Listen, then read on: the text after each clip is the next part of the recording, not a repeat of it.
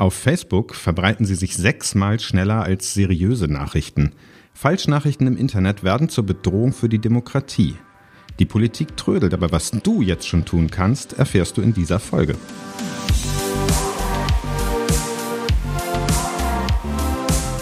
Theory of Change. Der Podcast für progressive Politik.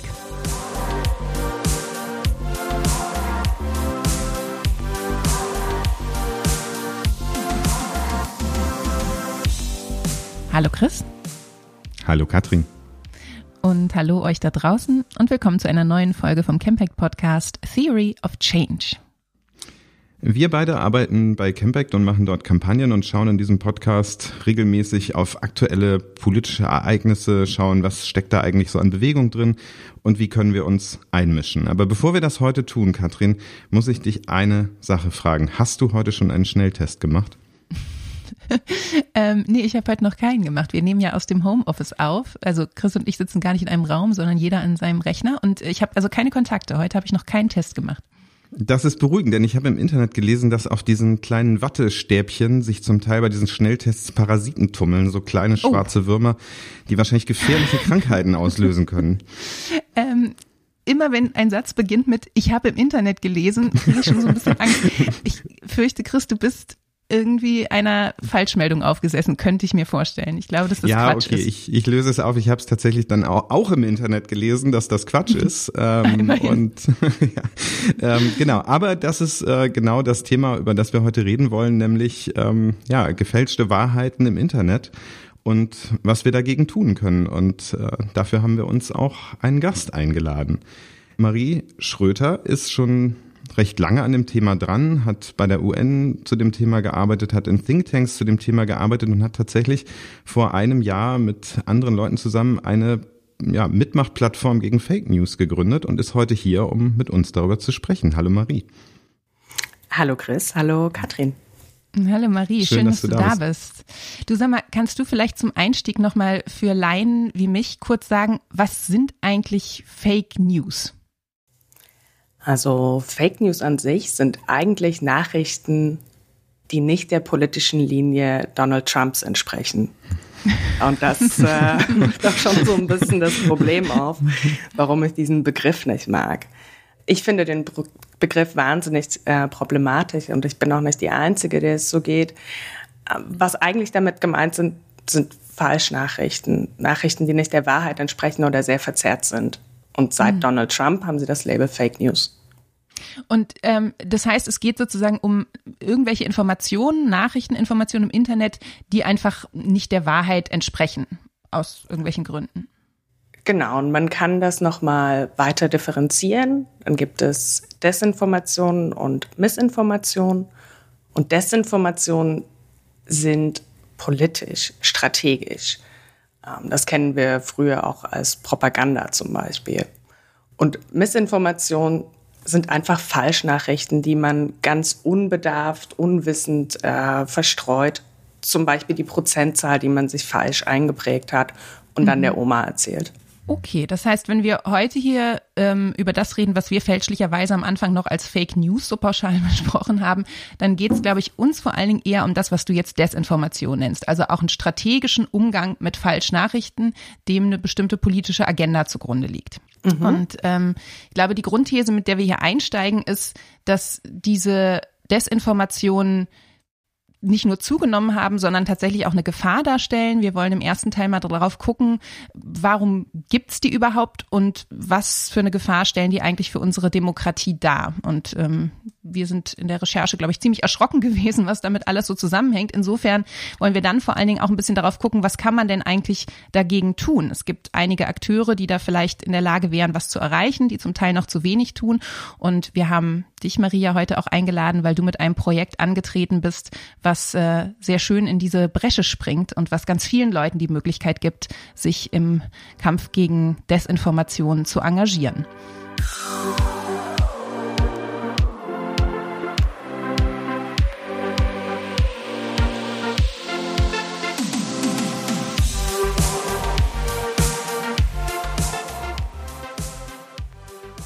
Wenn wir uns also dem Thema Falschinformation im Internet nähern wollen, dann ist natürlich die erste Frage, die auf der Hand liegt, wo kommt denn das eigentlich her? Und da wollen wir jetzt nochmal kurz drüber sprechen.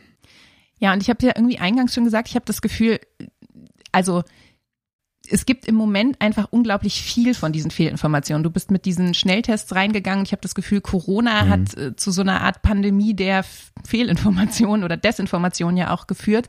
Ähm, es gab diese Art von, von gezielten Desinformationen ja schon immer. Marie hat das Propaganda genannt, dass das in dem Kontext natürlich auch eine lange Historie hat.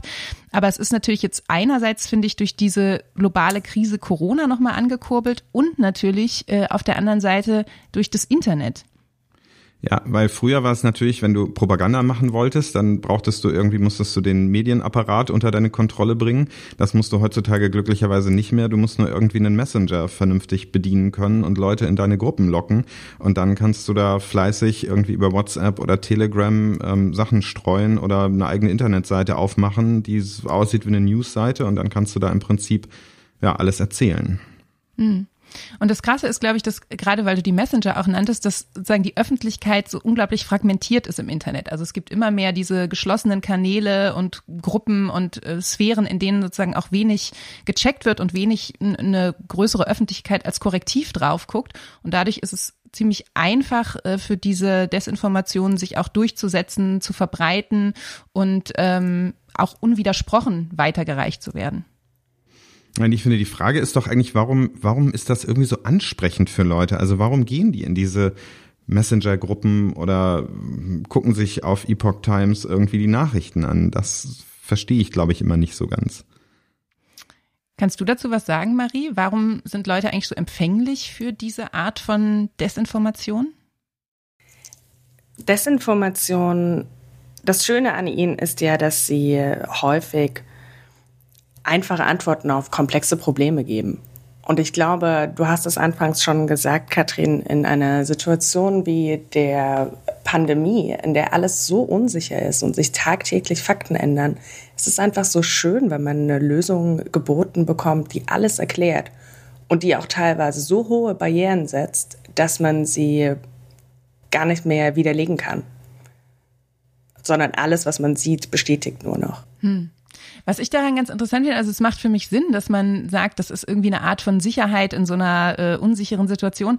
Umgekehrt habe ich das Gefühl, es geht bei diesen ähm, Desinformationen eigentlich oft darum, im Grunde genommen so ein Gefühl von Unsicherheit und Desorientierung noch zu schüren. Also sind ja oft extrem skandalisierende Nachrichten, es sind ähm, Meldungen, die das Vertrauen in politische Institutionen untergraben. Also jetzt zum Beispiel, als es um die Verschärfung der Corona-Regeln äh, im, im Winter gab, da gab es dann irgendwie ein Bild, was von der AfD verschickt wurde, was Markus Söder beim Glühwein trinken in enger Runde mit anderen Ministerpräsidenten zeigte. Und es wurde suggeriert, ach guckt mal, die verschärfen jetzt, während die selbst irgendwie beim Glühwein zusammenstehen, keine Abstandsregeln Regeln einhalten, keine Masken tragen. Das Bild war aber aus Zeiten vor der Pandemie. Also es gab sozusagen dieses Bild und diese Fehlinformation, äh, Entschuldigung, diese Desinformation, die äh, dazu genutzt wurde, zu sagen, die politischen EntscheiderInnen äh, muten uns hier was zu, was sie selber nicht befolgen, die sind nicht ernst zu nehmen. Ähm, und dadurch wird auch eigentlich Vertrauen erodiert und Sicherheit auch unterminiert.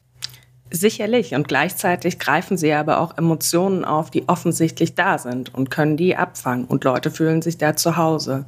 Und können gleichzeitig auch das von sich behaupten, ich habe es verstanden. Und das gibt einem natürlich persönlich sehr viel Sicherheit und auch ja ein erhabenes Gefühl. Ja, und das ist ja schon, genau, es ist ja schon auch eigentlich, wenn ich mir jetzt diese Sache mal mit dem, mit dem Glühweintrinken da angucke oder so, man hat sowieso irgendwie Zweifel an dieser ganzen Corona-Angelegenheit, weil man, also hat so viel widersprüchliche Nachrichten gelesen und dann denkt man irgendwie, ja, es ist wahrscheinlich sowieso alles irgendwie so ein bisschen anders und schwierig und dann hat man da plötzlich eine Erklärung, die dann sozusagen wieder so ein geschlossenes Weltbild formt von die da oben, die verarschen uns doch. Und ich meine, letzten Endes ist auch die Geschichte mit den Parasiten auf diesen Wattestäbchen ja letztlich nichts anderes, weil sie einen darin bestärken, dass, dass man dieses ganze Testregime schon auch irgendwie für problematisch halten sollte, weil da stecken halt so viele komische Sachen dahinter. Hm.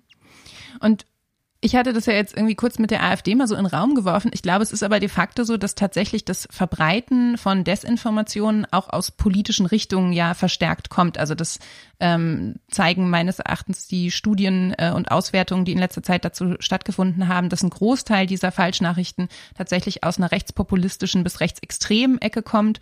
Ähm, dass es insofern insbesondere Akteure wie die AfD und ihre Dunstkreise sind, die das auch systematisch nutzen, um eben zu destabilisieren und Vertrauen in die Politik zu erodieren.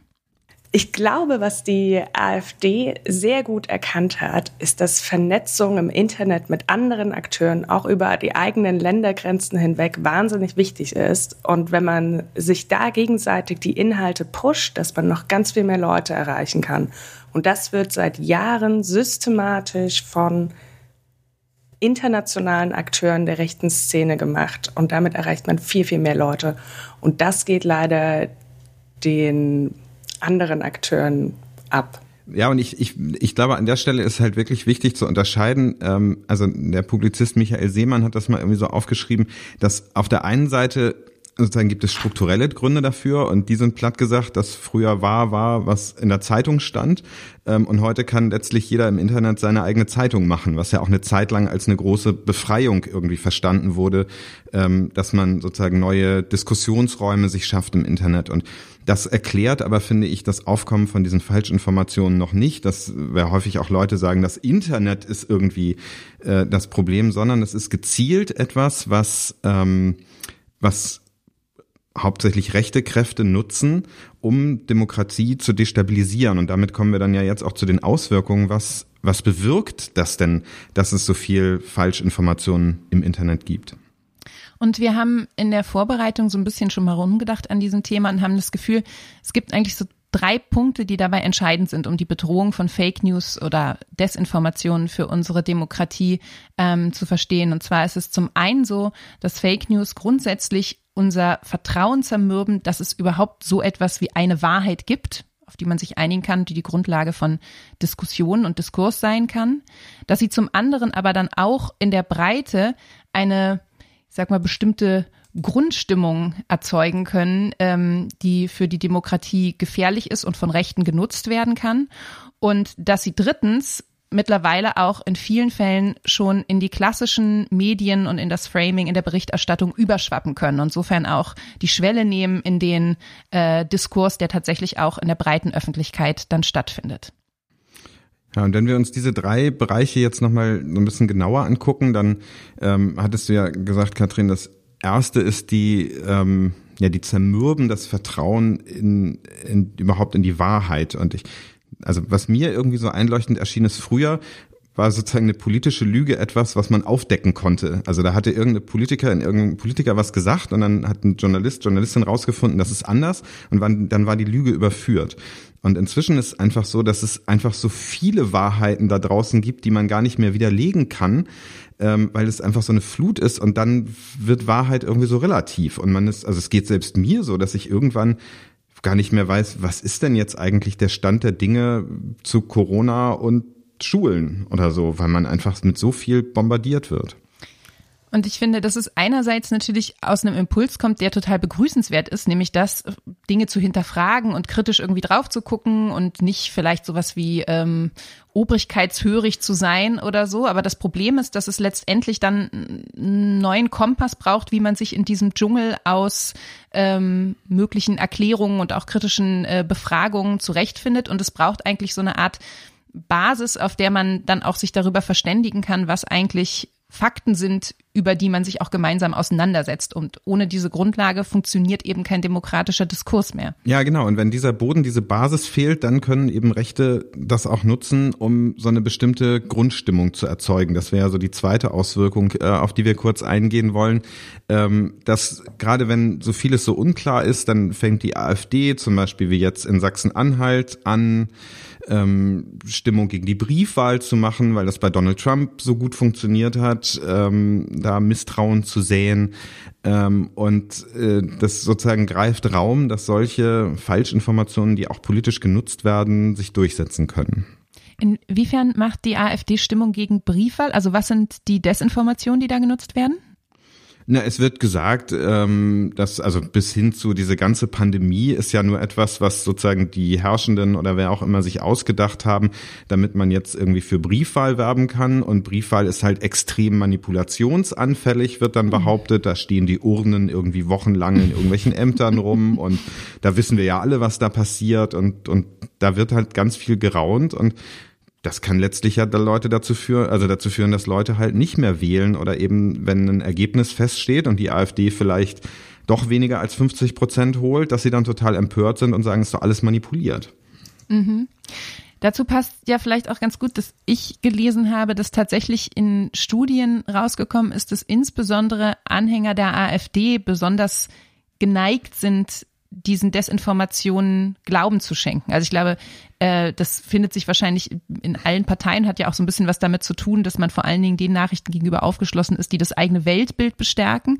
Ähm, vielleicht ist es auch eher so, dass die AfD das eben massiv nutzt, aber tatsächlich ist gerade im Dunstkreis dieser Partei das Phänomen extrem stark ausgeprägt und WählerInnen der Partei stärker dafür empfänglich. Ja, wobei es gab auch so eine Studie von der Stiftung Neue Verantwortung, die im Wahlkampf 2017 geschaut hat, ähm, wer findet eigentlich welche Fake News oder hält sie für wahr. Und es gab zum Beispiel diesen äh, CDU-Wahlspruch, ich weiß nicht, ob ihr euch an den erinnert, äh, für ein Land, in dem wir gut und gerne leben. Und da gab es irgendwie die Behauptung, die so durchs Internet geisterte, dass das ein, äh, ein Spruch von einem SED-Plakat aus der DDR war.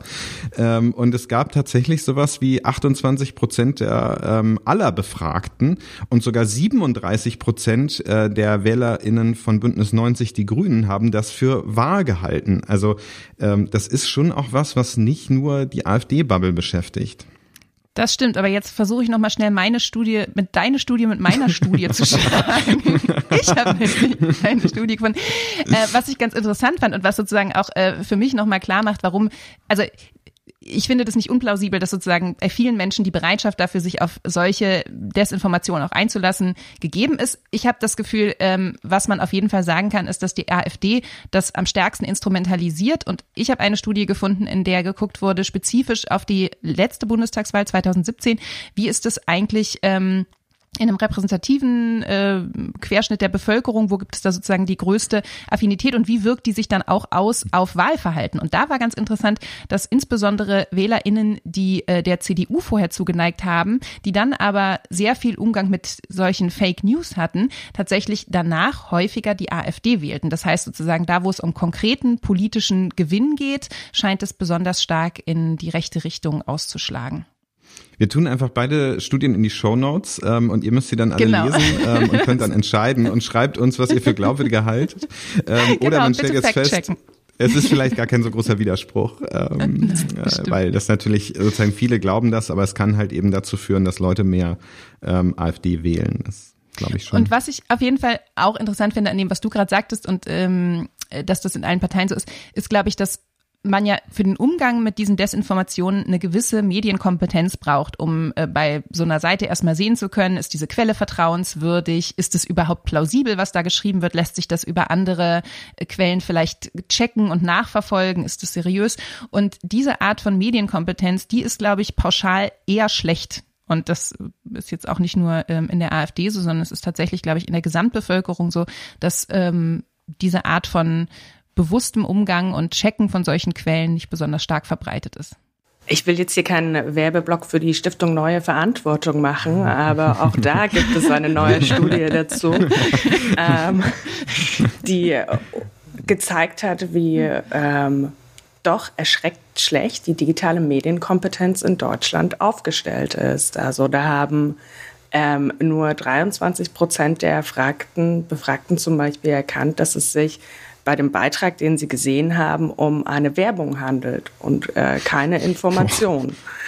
ähm, und das ist kein gutes Zeichen, wenn man Werbeblöcke kaufen kann, die mit Informationen befüllt und die den richtigen Leuten zuspielt. Hm. Ja, das stimmt. Ich kenne das, diese Sachen, die so aussehen wie so eine Anzeige und dann steht ganz oben drüber ganz klein äh, Werbung oder Werbeanzeige. Mhm. Also ich finde, wir haben jetzt irgendwie jede Menge Studien genannt. Ich würde gerne noch mal kurz so ein bisschen äh, fast ins Anekdotische gehen. Wir haben ja noch den Punkt, dass wir gesagt haben, ein Problem ist auch, dass diese Fake News ähm, nicht nur eine Grundstimmung erzeugen, die den Rechten nutzen, darüber haben wir jetzt uns ein bisschen ausgelassen, sondern dass die auch überschwappen in die Medien, von denen wir eigentlich seriöse und kompetente Berichterstattung erwarten. Also gerade wenn wir sagen, Medienkompetenz heißt, dass man gucken kann, ist die Quelle eigentlich eine vertrauenswürdige, ist ja eine besondere Gefahr da drin, wenn jetzt eine vertrauenswürdige Quelle, wie zum Beispiel eine öffentlich-rechtliche Rundfunkanstalt, auf einmal einsteigt in das Geschäft mit Desinformationen. Ähm, Chris, sag mal, was mhm. fällt dir dazu ein? Ja. ja, ich, ich muss da tatsächlich an den äh, Wahlkampf 2017 denken und das ist gleich ziemlich relevant, weil wir haben ja wieder einen Bundestagswahlkampf und da gab es das TV-Duell, äh, wo Martin Schulz von Klaus Strunz, dem Moderator, gefragt wurde, er hätte doch gesagt, was die Flüchtlinge uns bringen, ist wertvoller als Gold. Ähm, und also, keine Ahnung, ich habe jetzt mit dem Statement kein Problem, aber er wollte ihm halt so eine sehr flüchtlingsfreundliche Haltung unterstellen. Und tatsächlich, sozusagen hat er das Zitat total verkürzt. Ähm, es geht nämlich weiter mit, ähm, es ist der unbeirrbare Glaube an den Traum von Europa, ein Traum, der uns irgendwann verloren gegangen ist, hat Martin Schulz eigentlich gesagt. Und da geht's ja um was ganz anderes, als dieses Zitat insinuiert. Und das findet dann plötzlich Primetime in den öffentlich-rechtlichen Medien statt, dass solche Sachen da verhandelt werden. Und gleichzeitig muss ich sagen, wenn wir darüber sprechen, dass das in den Medien ankommt, wollen wir auch sagen, das kommt in der Mitte der Gesellschaft im Diskurs an. Und das sehen wir nicht nur bei Medien, sondern auch bei unseren, äh, bei unseren politischen Hochkarätern. Markus Söder, der dieser Tage als Kanzlerkandidat äh, diskutiert wird, hat 2018 noch vom Asyltourismus gesprochen. Also diese Wortwahl, die ist doch ähm, geht einfach ganz klar auf das äh, auf die rechte Wählerschaft ein und fischt da an den Rändern rum. Mhm. Und das ist dann ja ganz häufig irgendwie so Ergebnis. Ich erinnere mich, ähm, das haben einige vielleicht auch gelesen, rund um den sogenannten UN-Migrationspakt, der ja eigentlich sozusagen auf UN-Ebene so paar grundlegende Sachen zur Migration regeln sollte, aber jetzt nicht weiter aufregend war. Da gab es ja auch so eine riesen Desinformationskampagne, in die die AfD auch massiv ähm, investiert hat, bis dann sich die klassischen Medien genötigt sahen, sich irgendwie mit diesem Thema stärker auseinanderzusetzen. Ähm, das Thema war gesetzt und das führt dann eben dazu, dass Leute wie Markus Söder oder so sich genötigt fühlen, irgendwelche ähm, ja, menschenfeindlichen Sprüche rauszuhauen, um damit um WählerInnen zu werben. Also wir sehen, es ist ganz schön schlimm und äh, tatsächlich haben diese Desinformationen nicht nur die Macht, in einer Facebook-Bubble oder auf einem Telegram-Kanal ihr Unwesen zu treiben, sondern sie schwappen über in den politischen Diskurs und können damit sogar über die politische Ausrichtung einzelner Parteien entscheiden oder einzelner Protagonisten der Parteien könnte man vielleicht sagen. Ich würde sogar sagen, vielleicht einzelner Parteien. Die Frage, die sich mir jetzt aber aufdrängt, ist, was machen wir denn jetzt eigentlich dagegen? Also wir sehen, das ist ein Riesenproblem. Das ist in ganz vielen Bereichen ähm, präsent, es gibt eine geringe Medienkompetenz, diese Sachen wuseln überall durchs Internet, sie wuseln vielleicht sogar durch die äh, etablierten Medien. Wer kann denn jetzt eigentlich was gegen das Phänomen tun? Darüber lass uns doch im nächsten Blog mal sprechen.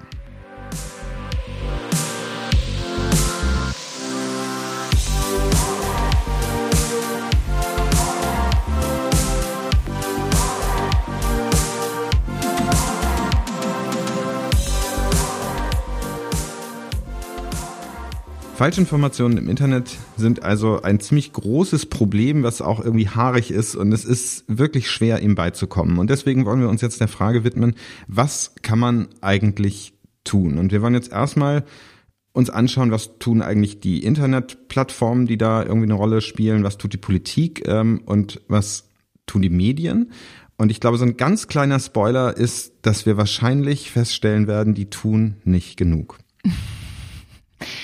Also ich habe ja ähm, in der Vorbereitung so gedacht, man müsste ja noch mal eine Lanze brechen für die Medien, weil ich habe das Gefühl, da passiert irgendwie schon einiges. Also du hast es ja selber erwähnt, du hast irgendwie das Fact-Checking für deine äh, Teststäbchen-Geschichte dann auf den Seiten des Bayerischen Rundfunks gefunden. Ganz viele der großen Redaktionen haben eigene Fact-Checking-Teams und entsprechende Seiten.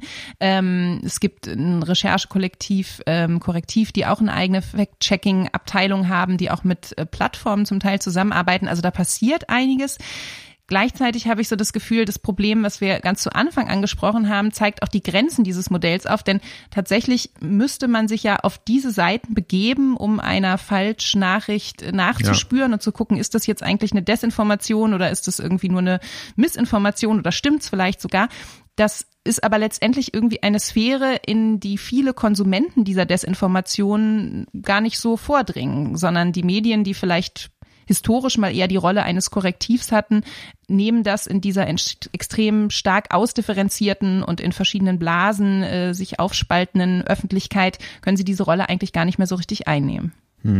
Und die, die dann da Zugang haben, die Plattformen, die machen sozusagen auch zu wenig. Also ich ähm, gibt da glaube ich auch eine Studie von der Stiftung Neue Verantwortung, die sich damit auseinandersetzt. Ähm, die machen da offenbar viele Studien, ähm, die festgestellt haben, es gibt ja irgendwie jetzt auch von Facebook und Twitter, glaube ich, diese kleinen Banner, die dann da stehen und so ein bisschen sagen, hm, diese Information ist möglicherweise falsch, guck hier mal nach, ähm, was, was wirklich stimmt. Das gibt es jetzt auch häufiger im Corona-Kontext. Ähm, aber diese Studie hat festgestellt, dass die einfach zu klein sind, die werden nicht wahrgenommen, das sozusagen bewegt nichts. Und darüber hinaus, ähm, jetzt guckt Marie so, als wenn das nicht stimmt. Nee, nee, ähm, ich gebe dir vollkommen recht. Und äh, okay. ich würde da sogar noch ein äh, Schritt weitergehen. Diese kleinen Labels, die da an den Beiträgen kommen, die sind ja ganz nett. Aber wenn wir an die großen sozialen Medien denken, dann verdienen die besonders viel Geld, umso polarisierender der Inhalt ist. Und damit wird ja auch gespielt. Und solange das eine Gelddruckmaschine ist, Falschinformationen oder ist ja auch als Clickbaiting bekannt, reißerische Überschrift, Leute bleiben länger drauf, mehr Werbung wird verkauft. Solange das möglich ist, ist es einfach systemisch krank. Und wie immer, wenn hier die große Frage nach dem System gestellt wird, ist ja eigentlich was, was uns auch interessiert, was kann denn da politisch passieren? Und man denkt irgendwie bei sowas, so einem Thema, denke ich ja sofort, das muss doch reguliert werden. Was kann denn da passieren auf der politischen Ebene? Ja, am, am Zug ist da gerade die EU-Kommission. Die planen ein Mammutgesetz, äh, den sogenannten Digital Services Act. Ähm, und im Rahmen dessen muss man schon auch sagen, da soll ein bisschen was passieren. Es soll irgendwie gesetzliche Vorgaben zum Löschen geben, möglicherweise. Ähm, das, also gibt sogar äh, Stimmen aus dem EU-Parlament, ähm, die diese sehr personalisierte Werbung und Anzeigen von Nachrichten äh, unterbinden wollen. Also da wird einiges passieren, aber klar ist auch, das hat Lobby Control gerade wieder aufgedeckt, dass die großen Konzerne da eine massive Lobbyschlacht vorbereiten, um das zu verwässern, zu verzögern. Und es ist völlig klar, das wird noch viele Jahre dauern, bis da irgendwas bei rauskommt. Jetzt habe ich den Eindruck, wir können doch eigentlich nicht so lange warten. Also es wäre schon schön, wenn die Plattformen da mal massiv was machen würden. Es wäre total super, wenn das in der Politik mal vorangeht und wenn viel mehr Leute Medienkompetenz entwickeln ähm, durch irgendwelche keine Ahnung, Schulfach, äh, Medienkompetenz oder so, aber das ist irgendwie alles eher langfristig. Das Problem ist akut. Wir steuern jetzt auf eine Bundestagswahl zu, die möglicherweise massiv von dem Phänomen Desinformation betroffen sein wird. Und wir haben gesehen, gerade in der Corona-Krise hat es eine unglaubliche Inflation. Viele Menschen sind in ihrer Unsicherheit dafür empfänglich.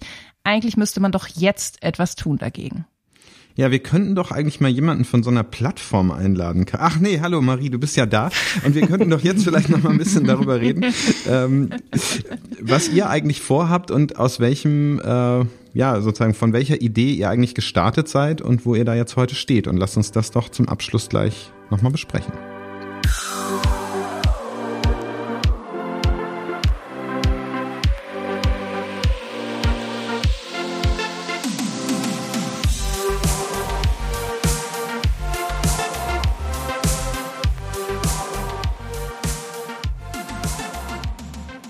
Desinformationen bedrohen unsere Demokratie und deswegen müssen wir jetzt was dagegen tun. Das Problem ist, glaube ich, klar geworden und wir wollen jetzt aufhören, Studien zu wälzen, sondern wir wollen darüber reden, was jetzt konkret gemacht werden kann. Marie, dafür bist du heute da. Vielen, vielen Dank nochmal dafür.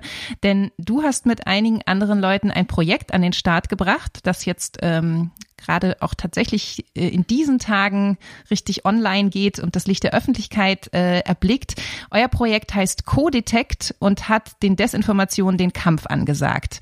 Kannst du uns ein bisschen erzählen, was ihr da macht? Ja, sehr gern. Wie wir vorhin schon gesagt haben, es ist unglaublich wichtig, dass wir die Vertrauenswürdigkeit digitaler Nachrichten überprüfen können und gleichzeitig damit verbinden, Medienkompetenz zu stärken. Und genau das möchte Codetect machen. Codetect ist eine Trust-Checking-Organisation. Das heißt, wir überprüfen keine Fakten, sondern die Vertrauenswürdigkeit digitaler Nachrichten Und zwar mit der Hilfe der Community. Praktisch sieht es so aus, dass wir eine Plattform gebaut haben, auf der sich Ehrenamtliche treffen können und anhand überprüfter Kriterien Nachrichten bewerten auf ihre Vertrauenswürdigkeit hin. Und am Ende entsteht dabei ein Vertrauenswürdigkeitsindex, der schnell und barrierefrei Leuten eine Information darüber geben soll, ob sie der Nachricht vertrauen können. Das in Kürze. Das heißt, wenn ich jetzt sozusagen im Internet unterwegs bin und ich stoße auf diesen Artikel, den Chris am Anfang erwähnt hat, ich lese was über diese Teststäbchen und denke, oh mein Gott, ist das gefährlich, sollte ich mich nicht schnell testen lassen und ich will eure Hilfe haben, um zu wissen, ist das vertrauenswürdig? Wie gehe ich dann vor? Ganz einfach, dann gehst du auf codetect.org und reichst uns deine Information als Fall ein. Da musst du dich nicht anmelden, du musst nichts dafür bezahlen, du musst uns einfach nur den Link schicken. Und wenn du willst, dass du danach das Ergebnis bekommst, dann musst du uns noch schnell deine E-Mail-Adresse bestätigen. Dann auf der anderen Seite ist unsere Community, die den Fall zugespielt bekommt und wo sich mindestens acht Leute an diesen Fall setzen müssen und auf die Kriterien auf Herz und Nieren überprüfen. Wir haben uns da an dem akademischen Prozess des Peer-Review-Verfahrens orientiert um sicherzustellen, dass das Ergebnis auch tatsächlich gut ist. Und, Und was äh, machen diese acht jetzt genau? Die gehen durch unseren Fragenkatalog und da sind so Fragen dabei wie, passt der Titel inhaltlich zum Text? Ist das Bild aus dem richtigen Kontext? Die Person, die zitiert wird, hat die wirklich Expertise in dem Feld? Also es geht nicht um die Fakten an sich, sondern es geht um alles drumherum. Vielleicht das, was man äh, früher in der Schule als äh, Quellenkritik beigebracht bekommen hat. Das haben wir jetzt nochmal systematisiert, damit Leute das nutzen können, um die Vertrauenswürdigkeit von Nachrichten überprüfen zu können oder überprüfen lassen zu können durch unsere Community. Hm. Das heißt, es wäre sozusagen im Prinzip, wenn ich jetzt meine Falschnachricht mit den Parasiten auf dem Wattestäbchen ähm, habe, dann sozusagen wäre für euch das Kriterium, dass, keine Ahnung, Hans Meyer mit seinem Mikroskop halt selber da mal drauf geguckt hat ähm, und festgestellt hat, da ist irgendwas Schwarzes drauf und möglicherweise bewegt der Luftzug das, ähm, aber er interessiert das so als, ähm, sozusagen interpretiert das als Parasiten, dann wäre das ein Kriterium, na wer ist eigentlich Hans Meyer? Was hat der für Expertise in diesem Feld, ähm, um da jetzt irgendwie Parasitenforschung zu betreiben. Genau, dann würde wäre die Frage, wer ist Hans Meyer, wie du gerade schon gesagt hast, dann würde man auch darauf schauen, was ist das eigentlich für eine Internetseite? Ähm, hat die zum Beispiel ein Impressum? Erscheint das vertrauenswürdig? Aber auch, welche, welche Sprache wird genutzt? Ist die zum Beispiel sehr polarisierend, aufhetzend? Und dann hangeln wir uns an diesen Kriterien entlang, um am Ende zu sagen, dieser Artikel ist eher nicht vertrauenswürdig, damit du weißt oder ihr wisst, wir alle wissen, dass wir unsere Schnelltests machen, so häufig wie möglich. Das hört sich für mich total krass und nach einem echten Service an, weil ich das Gefühl habe, das, wofür mir selbst vielleicht die Zeit und möglicherweise die Kompetenz fehlt, nämlich die Integrität irgendwie einer Informationsquelle wirklich abzuchecken und zu bestimmen, das ist was, was ihr dann für mich macht. Genau, das ist das, was die Community für dich erledigt. Und ich glaube auch, dass es ein wahnsinniger Service ist.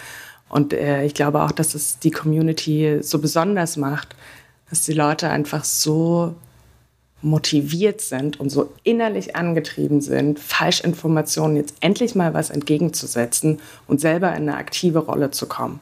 Und dafür verdienen sie meine Hochachtung. Es hört sich aber, finde ich, auch nach super viel Arbeit an, wenn du sagst, da sind acht Leute damit beschäftigt, diesen Kriterienkatalog durchzugehen. Ähm, ist es nicht eigentlich langfristig viel besser, wenn die Leute doch in der Lage sind, das selber zu machen, so nett es auch ist, äh, dass ihr mir diese Dienstleistung bietet? Ja, da stimme ich dir vollkommen zu. In meiner Idealwelt würden wir einfach immer mehr Leute davon überzeugen, dass sie selber bei uns Fälle bearbeiten und lösen um sich selber mit diesen Kriterien zu beschäftigen und ihre Medienkompetenz zu erweitern. Aber da würde ich sagen, gehen wir einfach Schritt für Schritt vor. Und du hast ähm, vorhin gesagt, dass wir dir diesen Service bieten können. Auf jeden Fall.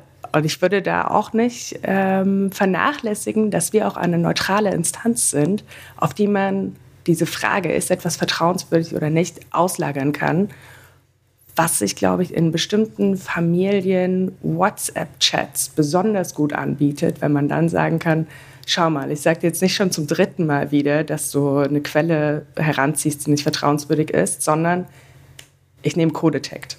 Hm. Und das ist doch wahrscheinlich auch der Witz dabei, wenn man jetzt nochmal das vergleicht mit dem ganzen Fact-Checking. Also ich habe verstanden, ihr macht kein Fact-Checking, sondern eher Vertrauenschecking und ratet das. Aber wenn man das jetzt in den Medien anguckt, ähm, dann ist es einfach total schwer, dass diese Informationen sich verbreiten. Aber bei euch, also die Richtigstellung, bei euch ist doch sozusagen eigentlich der Witz, dass da alle Leute, die sozusagen in ihrem Alltag Falschinformationen erleben, und das findet ja häufig eben in so Gruppen, in sozialen Netzwerken statt, und die können sich an euch wenden und das das dann letztlich ja auch gleich zurückverteilen. Und damit erreicht man vielleicht dann auch nochmal die Leute, ähm, die diesen Falschinformationen anhängen oder die geglaubt mhm. haben. Ich glaube, es geht in beide Richtungen. Also auf der einen Seite kommen wir in Bereiche rein, die wie eine Blackbox wirken, die Messenger-Dienste, die, die Familien-WhatsApp-Gruppen, die ich gerade schon erwähnt habe, wo wir gar nicht wissen, was vor sich geht. Da können Leute Informationen erstmal rausziehen und an uns geben und dann, genau wie du gesagt hast, da auch wieder reinspielen. Das sind natürlich äh, Milieus, wo es unglaublich schwer ist, normalerweise reinzukommen. Wir haben vorhin schon gesagt, der ARD-Faktenchecker, da muss man wissen, dass er existiert und da bewusst auf diese Seite gehen. Und das, da bieten wir einfach noch ein alternatives Modell dazu. Und äh, was wir dafür natürlich brauchen, sind ganz viele engagierte Leute. Und wir haben jetzt die Plattform seit einiger Zeit offen und wir freuen uns einfach darauf, dass ganz viele Leute sich daran beteiligen wollen und uns dabei unterstützen wollen. Was mache ich denn, wenn ich bei euch noch ähm, mitmachen will und einer in diesem Ermittlungsteam werden möchte? Kann ich mich da auch einfach über die Website melden? Kriege ich da eine Schulung oder muss ich da irgendwie schon geballte Medienkompetenz mitbringen? Das Schöne ist, dass du wirklich keine Vorinformationen brauchst. Wir haben den Kriterienkatalog so aufbereitet und so häufig getestet an uns, an unserer Familie, unseren Freunden und Fremden, dass wir jetzt, glaube ich, sicher sagen können, dass er einfach verständlich ist. Also komm einfach auf codetect.org, leg dir einen Account an und dann kannst du direkt loslegen, Fälle zu lösen und siehst dann später das Ergebnis im Archiv und kannst sie mit Freunden, Bekannten KollegInnen teilen. Ja, das heißt, ähm, man könnte doch zusammenfassend so ein bisschen sagen, wir haben uns ähm, angeguckt und vielleicht auch so ein bisschen Schreck gekriegt, wie schlimm und groß diese Fake News und oder na, Fake News soll ich ja nicht mehr sagen, habe ich heute gelernt, die Falschinformationen ähm, äh, geworden sind. Wir haben geguckt, dass die echt fiese politische Auswirkungen haben. Aber und das finde ich das Schöne, ganz oft stellen wir irgendwie fest, ja, die Politik ist zu langsam, da passiert zu wenig. Und hier gibt es irgendwie mal auch einen Weg, wo man nicht nur immer die Politik irgendwie an sozusagen Campaign oder bewegen oder so muss was zu tun, sondern wo wir selber sozusagen, bis da endlich was passiert, in die Bresche springen können und selber was tun können. Das hast du total schön gesagt. Vielen Dank. Äh, Marie, dir nochmal vielen, vielen Dank dafür, dass du hier warst und für euren Einsatz für dieses tolle Projekt. Ich werde mich in Zukunft gerne an euch wenden mit seltsamen Dingen, die ich im Internet finde. Und euch da draußen vielen Dank fürs Zuhören bei dieser Folge, die sich wieder mal um ein eher unerquickliches Thema drehte, aber dann doch mit einer schönen Lösung aufwarten konnte. Ja, vielen Dank. Ähm, und wenn es euch ähm, gefallen hat, dann freuen wir uns natürlich immer über ein Abonnement ähm, oder ich glaube, Abonnement soll man auch nicht mehr sagen, habe ich nämlich neulich gelernt, äh, weil das klingt nach Geldkosten und da, da, da, da hört man immer gleich hier, ähm, ja, die wollen irgendwas äh, und dann habe ich da so einen 24-Monats-Vertrag mit dem Campact Podcast Theory of Change abgeschlossen. Nein, das meinen wir nicht. Folgt uns äh, auf den Plattformen, folgt uns bei ähm, überall da, wo es Podcasts gibt und dann verpasst ihr nicht, ähm, wenn die nächste Folge kommt. Danke an euch beide für die Einladung und ich freue mich darauf, euch bald in der Codetect Community begrüßen zu können. darauf kannst du zählen. Dann nochmal herzlichen Dank für dein Kommen und für das Gespräch ähm, und euch allen danke fürs Zuhören und bis zum nächsten Mal. Auf Wiederhören.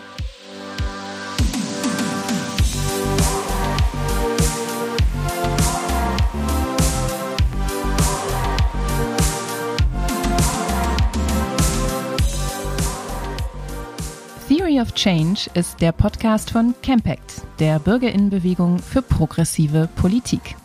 Die Redaktion hatten Chris Medmann und Katrin Beushausen.